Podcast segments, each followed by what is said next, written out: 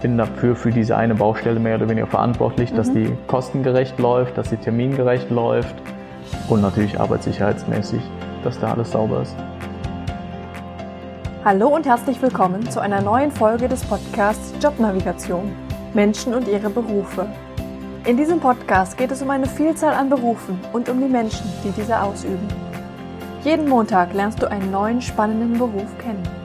Mein Name ist Anni Nürnberg und ich unterstütze mit meinem Unternehmen Jobnavigation Menschen dabei, den passenden Beruf zu finden.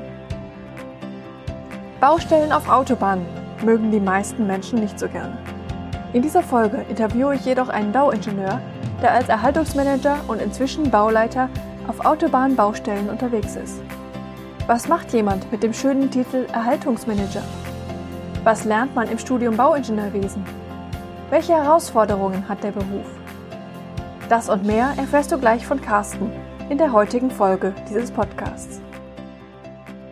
Lieber Carsten, schön, dass du hier bist in meinem Podcast. Ich freue mich sehr. Hallo Anni, ich freue mich auch hier zu sein. Du bist Bauingenieur. Bauingenieur hat auf jeden Fall was mit Bauen zu tun, wenn man sich so den Namen anhört. Ingenieur wahrscheinlich irgendwas Praktisches. Aber was ist das denn überhaupt genau? Kannst du das mal erklären?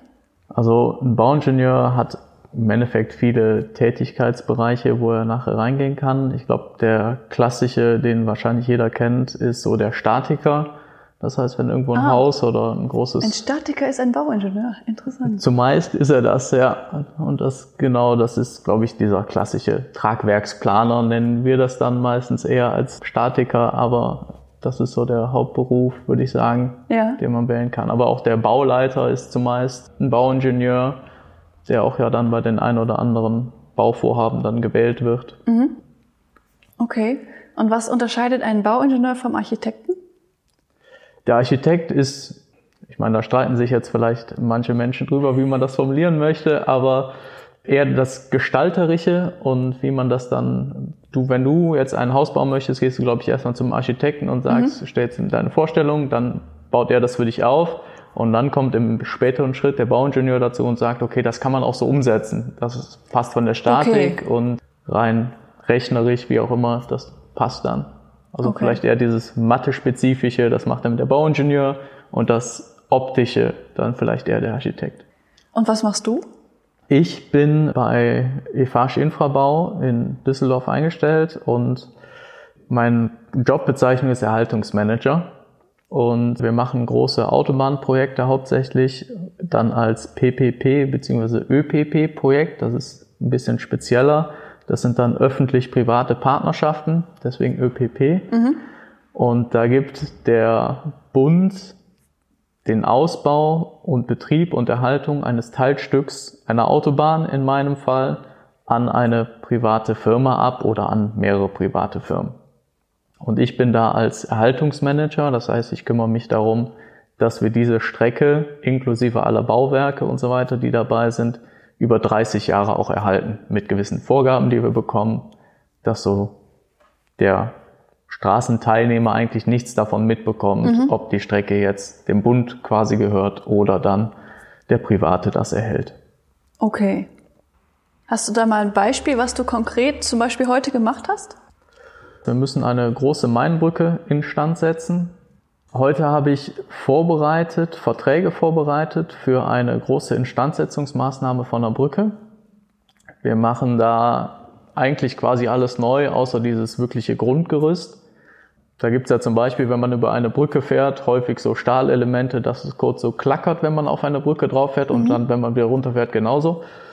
Das ist eine Art Übergangskonstruktion, dass gewisse Dehnungen, die eine Brücke ja. macht, aufgenommen werden können, ohne dass es da Probleme dann gibt. Sowas wird zum Beispiel dann komplett erneuert bei dieser Einbrücke und da habe ich gerade Verträge für aufbereitet, damit wir das abgeben können und dann ein Nachunternehmer für uns dann auch umsetzt. Okay. Wie läuft denn so ein, so ein typischer Arbeitstag bei dir ab? War das heute so ein typischer Tag oder ist das immer wieder anders? Also ich habe erst quasi in der Angebotsbearbeitung gearbeitet für dieses Projekt dann ist es eher so, dass ein klassischer Arbeitsalltag aussieht, dass man erstmal ein, ein Unmengen an Vergabeunterlagen bekommt. Mhm. Das sind mehrere Ordner voll. Da muss man natürlich dann daraus selektieren, okay, was ist jetzt für meinen Bereich? Ich bin speziell für Ingenieurbauwerke dann eher zuständig dann für diese Erhaltung über 30 Jahre und kann dann mir aus den Vergabeunterlagen rausholen, okay, was muss ich denn jetzt machen? Habe ich ein Bestandsbauwerk, was beispielsweise irgendwie 60 Jahre alt ist? Was muss ich da machen, damit das sicher ist? Also sowohl standsicher, dass es stehen bleibt, als auch für diejenigen, die sowohl da drunter als auch da drüber fahren, ja. keine Betonteile auf den Kopf bekommen, etc. Also so blöd sich das oder so einfach sich das jetzt anhört, hat man ja leider zum Beispiel jetzt in Köln gesehen, dass es schon mhm. erheblich und wichtig ist, dass man sowas beachtet. Ja, dann war das eher so ein Teil, dass man sich immer so ein Bauwerk anguckt und sagt, okay, wie, was muss ich da alles machen, um das über 30 Jahre zu bringen? Und da kann natürlich sein, dass man sagt, okay, man muss da, wie diese beschriebene Übergangskonstruktion, muss ich ran, da muss ich was machen oder muss ich erneuern. Da muss ich ja wissen, okay, wie teuer ist das? Mhm.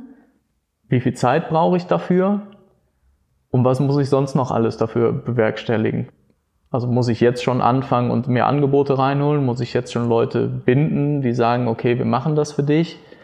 Oder kann ich das erstmal ein bisschen schieben und erstmal liegen lassen und einfach nur sagen, okay, ich brauche irgendwann so und so lang dafür und das kostet mich Preis X. Okay. Und dann muss man das quasi für alle, in meinem Fall Bauwerke machen, die man da so hat. Und daraus ergibt sich dann Stück für Stück das ganze Angebot.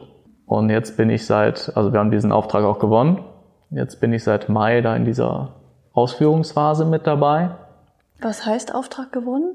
Man gibt ja erstmal quasi, also es gibt dann so eine Angebotsaufforderung, die man dann bekommt, quasi vom Bund letztendlich als ja nun mal für Autobahn Bauherr. Und dann haben wir ein Angebot abgegeben und gesagt, wir würden das machen unter den und den Konditionen. Mhm. Dann hat der Bund oder wer auch immer dann entschieden, oder in dem Fall die Autobahndirektion Nordbayern, ja, ihr kriegt den Auftrag. Ist auch das vielleicht nebenbei das größte Infrastrukturprojekt, was in Deutschland bisher, also Autobahninfrastrukturprojekt, was bisher in Deutschland vergeben wurde. Dementsprechend reden wir da über ein, zwei, drei Milliarden. Und jetzt haben wir dann den Zuschlag bekommen. Das heißt, es läuft dann alles an. Jetzt bin ich häufiger da unten in Bayern und mhm. kann mir das vor Ort angucken, was da alles so passiert. Also da werden halt 75 Autobahnkilometer umgebaut von zwei auf drei Spuren, mhm. inklusive aller Bauwerke, die neu abgerissen werden, wieder aufgebaut werden, in fünfeinhalb Jahren, also in einer wirklich sehr knappen Zeit. Und da geht es jetzt, wie gesagt, zum Beispiel darum, so eine Mainbrücke dann instand zu setzen und dafür die Aufträge zu vergeben und das anzuschieben. Hört sich nach sehr viel Koordination an mit anderen Parteien. Das ist es auch. Also es ist ganz häufig, ist es eine Koordinationsaufgabe, dass man sowohl quasi den Planer, der letztendlich dann die Ausführungsunterlagen erstmal bringt und sagt, okay, dann werden die abgegeben, dann muss das wieder einer prüfen, mhm. ein anderer. Also das ist immer mit vier Augen Prinzip. Das heißt, das prüft noch wer anders. Dann geht das nochmal an den und dann so einen Hauptauftraggeber dann prüfen die das auch nochmal, dann geht das wieder zurück. Dann muss ich das noch mit anderen Parteien abklären und die damit einverstanden sind. Das ist ganz viel. Also sowohl nachher auch auf der Baustelle, da ist es auch mhm. koordinieren mit den eigenen Leuten, mit Fremdfirmen, dass der Stahl am besten pünktlich da ist und der Stahl da ist, bevor der Beton nachher eingebaut wird. Das ist ganz viel Koordination und Arbeiten mit Menschen. Ja. Wie viele von euren Unternehmen arbeiten denn an, so, an diesem Projekt jetzt mit?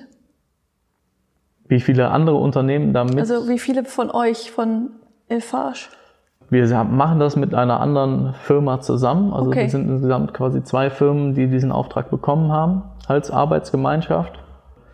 Und man geht davon aus, dass mit allen Nachunternehmern werden da zu Hauptzeiten über 800 Leute arbeiten. Mhm. Nur für dieses eine Projekt letztendlich. Aber das sind ja dann quasi Subunternehmer von euch, zu großen Teil wahrscheinlich, ne? Zum Teil auch. Also es sind auch viele eigene Kräfte dabei. Ja. Aber es sind natürlich auch immer Sachen, die wir auch gar nicht selber anbieten.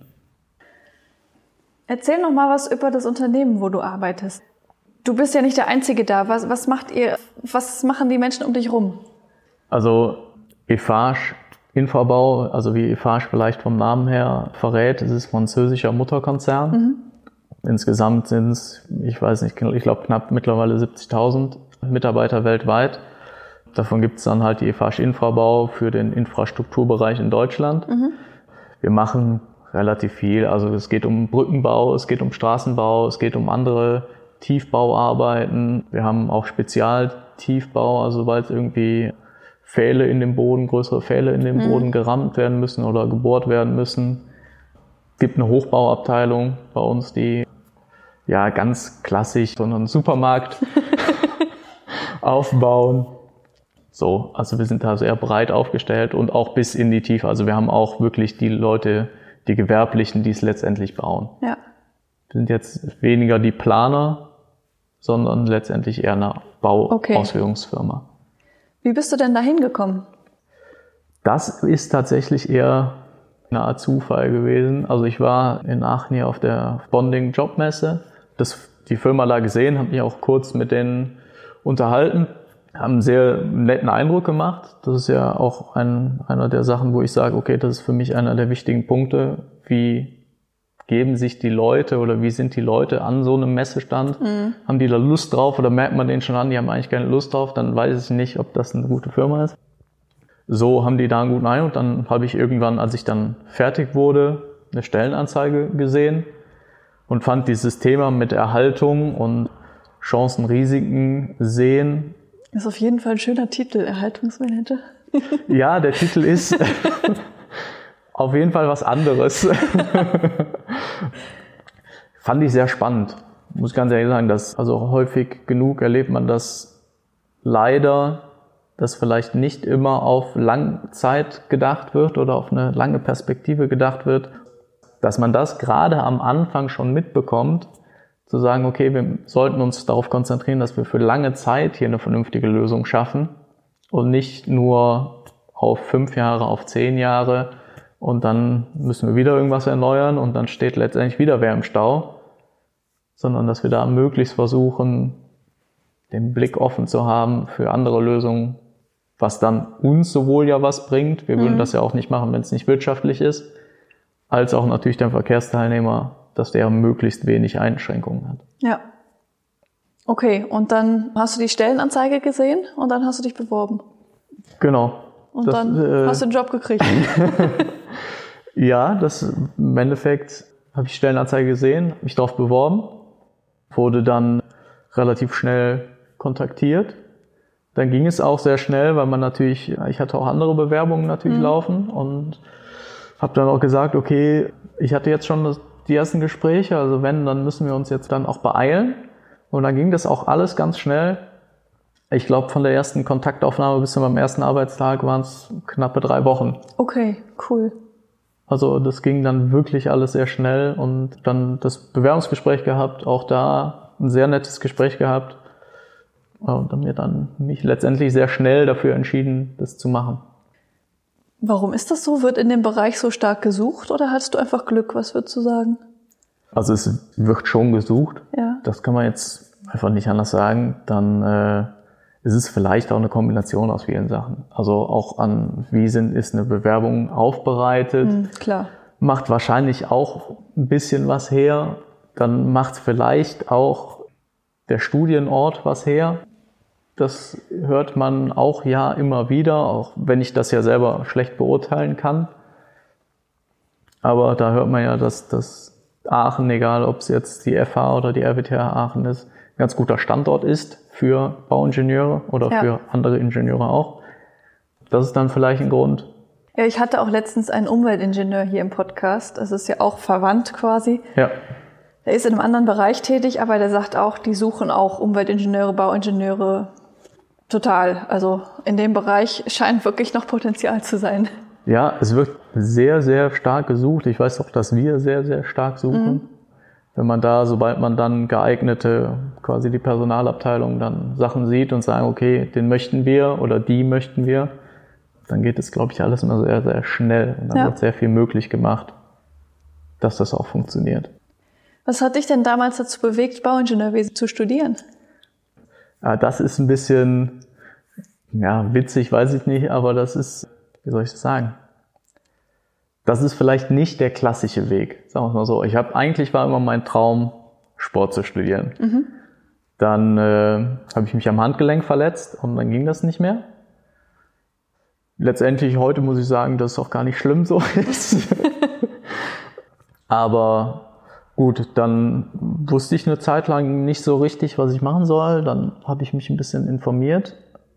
War dann auch sogar beim Arbeitsamt, aber da würde ich aus heutiger Sicht sagen, hätte ich mir vielleicht auch ein bisschen mehr Informationen holen sollen, auch von anderen Stellen und auch dann notfalls, oder das heißt notfalls dann auch Geld ausgeben, mhm. um da eine vernünftige Beratung zu haben. Aber ich bin zum Arbeitsamt gegangen und die Beratung war auch gut, das kann ich nicht anders sagen.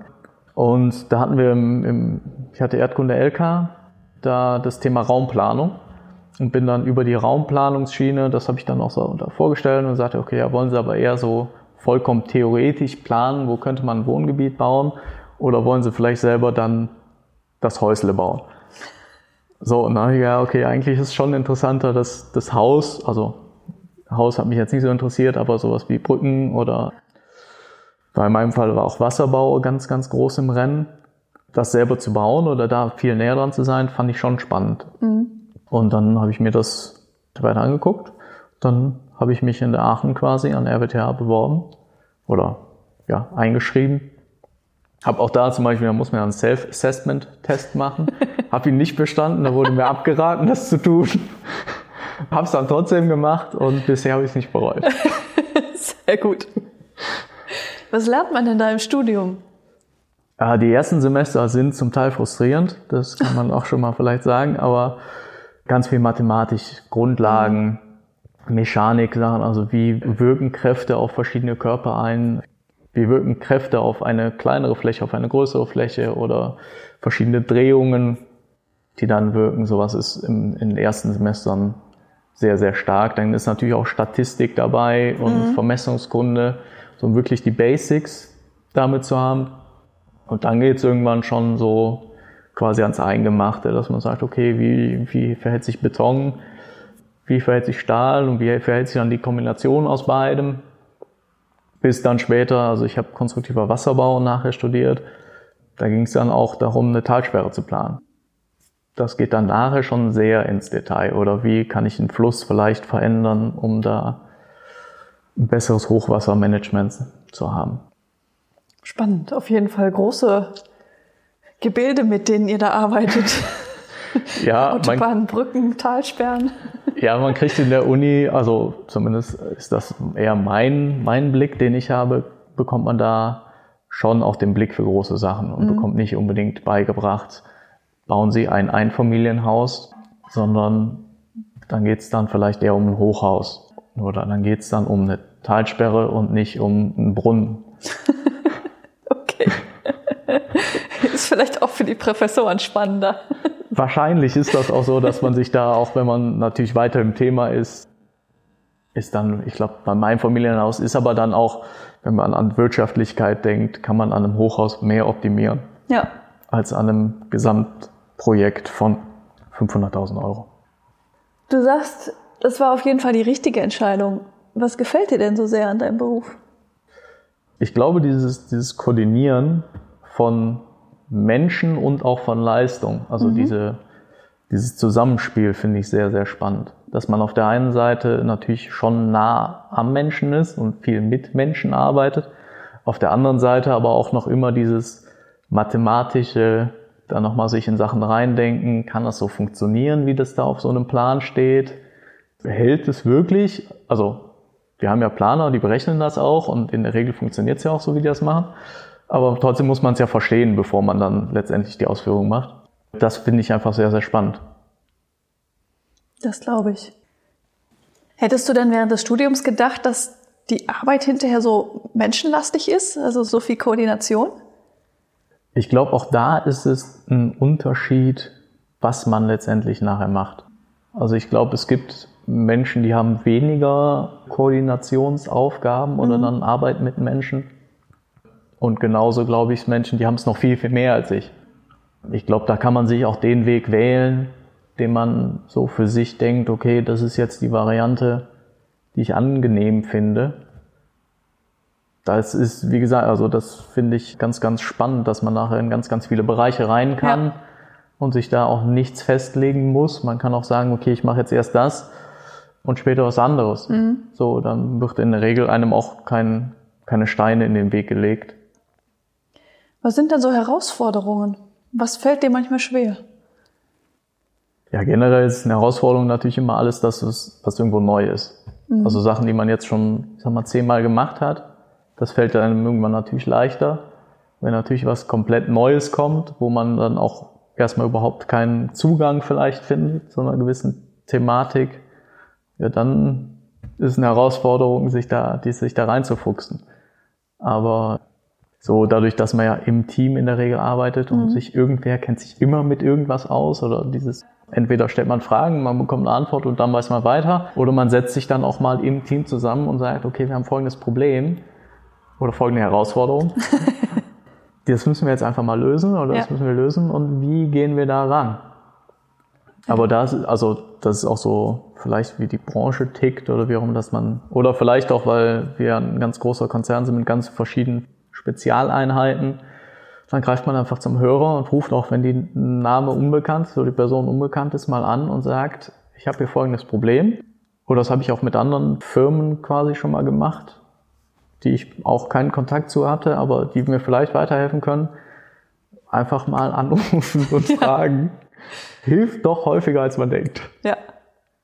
Dauert wahrscheinlich manchmal, bis man den richtigen Ansprechpartner hat, aber man kommt irgendwie weiter. Ja, klar, das funktioniert auch nicht immer und auch nicht immer haben die Leute Lust, weil man nimmt denen ja auch gewisse Zeit und das ist ja, glaube ich, eine, eine der, der Hauptprobleme, die wir sowohl im Berufsalltag als auch gesellschaftlich wahrscheinlich haben. Das ist mhm. Zeit. Und wenn natürlich dann irgendwer kommt, mit dem man noch nie irgendwie gesprochen hat, den man nicht kennt und möchte dann eine halbe Stunde Zeit von mir haben, ohne dass er was, was eine Gegenleistung dafür bringt, sondern vielleicht eventuell, wenn die Gegenseite mal eine Frage hat, ja. aber eher unwahrscheinlich. Dann ist natürlich da, also von meiner Seite eine Langbarkeit natürlich da, dass sich Menschen Zeit nehmen und da weiterhelfen. Auf der anderen Seite ist das vielleicht auch der große Gewinn einer Gesellschaft, auch Sachen ohne Gegenleistung zu machen. Wenn jetzt jemand von den Zuhörern sagt, boah, das hört sich cool an, ich will auch Erhaltungsmanager werden. Was braucht man denn dafür? Was ist denn wichtig, um ein guter Erhaltungsmanager zu sein? Was braucht man, um ein guter Erhaltungsmanager zu sein? Man sollte mit Menschen arbeiten können. Also ich glaube, dieses Arbeiten im Team, diese Koordinationssachen, was ja irgendwo mit reinspielt, also wenn ich Menschen koordinieren kann, was sich jetzt ein bisschen gebieterisch anhört, aber gar nicht so gemeint ist, sondern einfach einer braucht eine Information, dann muss ja. ich gucken, dass er die bekommt.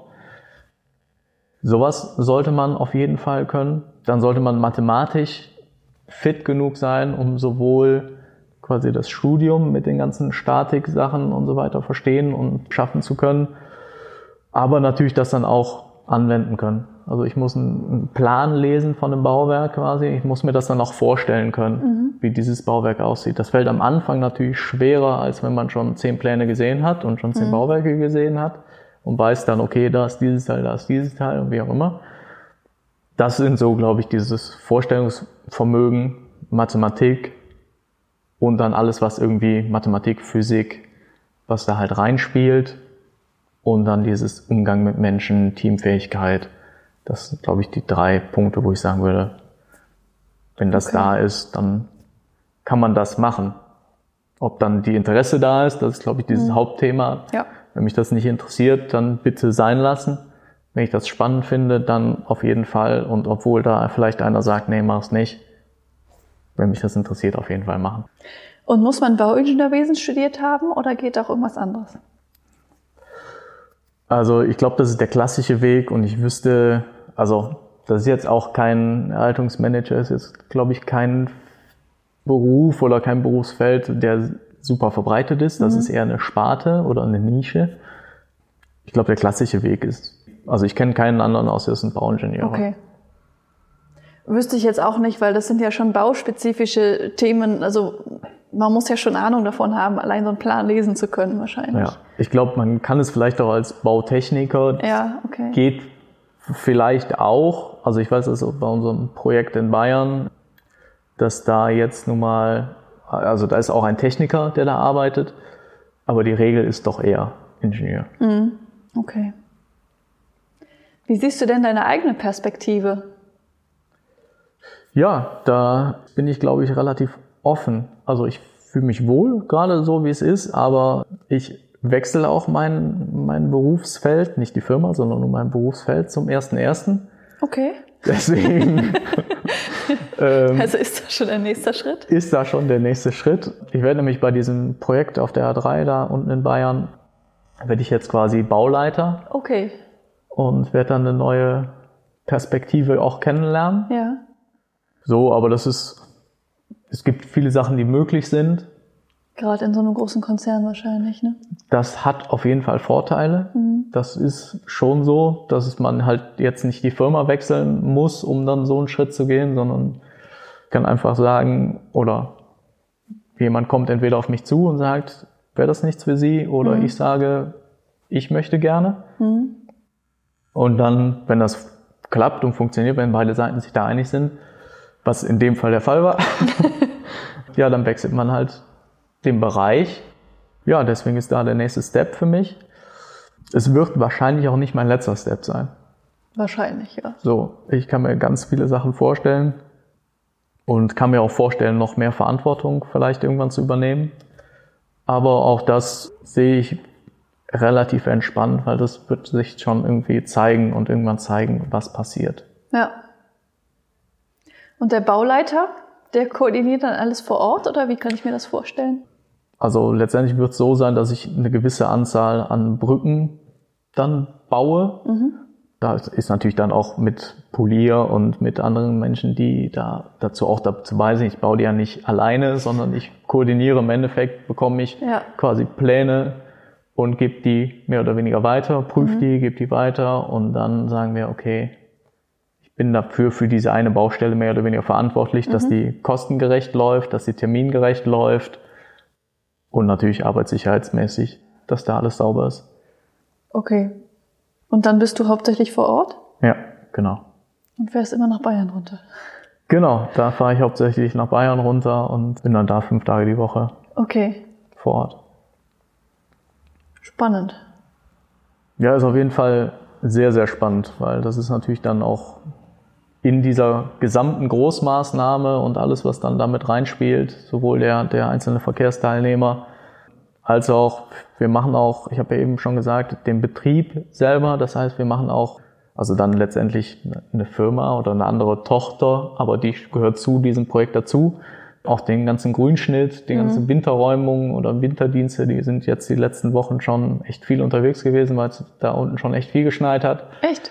Okay sowas gehört halt auch dazu. Und dann geht's auch da um, ja, da macht man sich vorher vielleicht nicht so viele Gedanken, dass ein Schild von so einem Schneeflug eine gewisse Breite hat und die muss auch in der Baustelle gewährleistet sein, sonst mhm. kommt halt nicht durch. Sowas muss man natürlich dann auch sofort mit ja. koordinieren und wissen, geht das oder geht das nicht. Ja, das glaube ich. Interessant. Okay. Möchtest du den Menschen, die jetzt gerade zuhören, die vielleicht bezüglich der Berufswahl noch unsicher sind, was mitgeben? Ich glaube, ich würde sagen, wenn da Interessen sind oder wenn da Fragen sind, dann entweder an Menschen wenden, die das machen, mhm. oder zum Beispiel an, an dich wenden oder an sonstige Kontakte und da sofort versuchen, wenn mich das jetzt zum Beispiel, wenn jemand sagt, er möchte Bauingenieurwesen studieren, dann vielleicht mit einem Bauingenieur in Kontakt treten. Ja. Und wenn es die Baufirma aus dem Umfeld ist oder mhm. wenn es ein Planungsbüro vielleicht, das kann man ja auch Ingenieurbüro googeln und dann wird man schon was finden und vielleicht einfach mit den Leuten versuchen, in Kontakt zu kommen. Oder sich beraten lassen. Das sind, glaube ich, so die Sachen, wo ich sagen würde, bevor man da zu Hause allein verzweifelt, bitte Hilfe holen.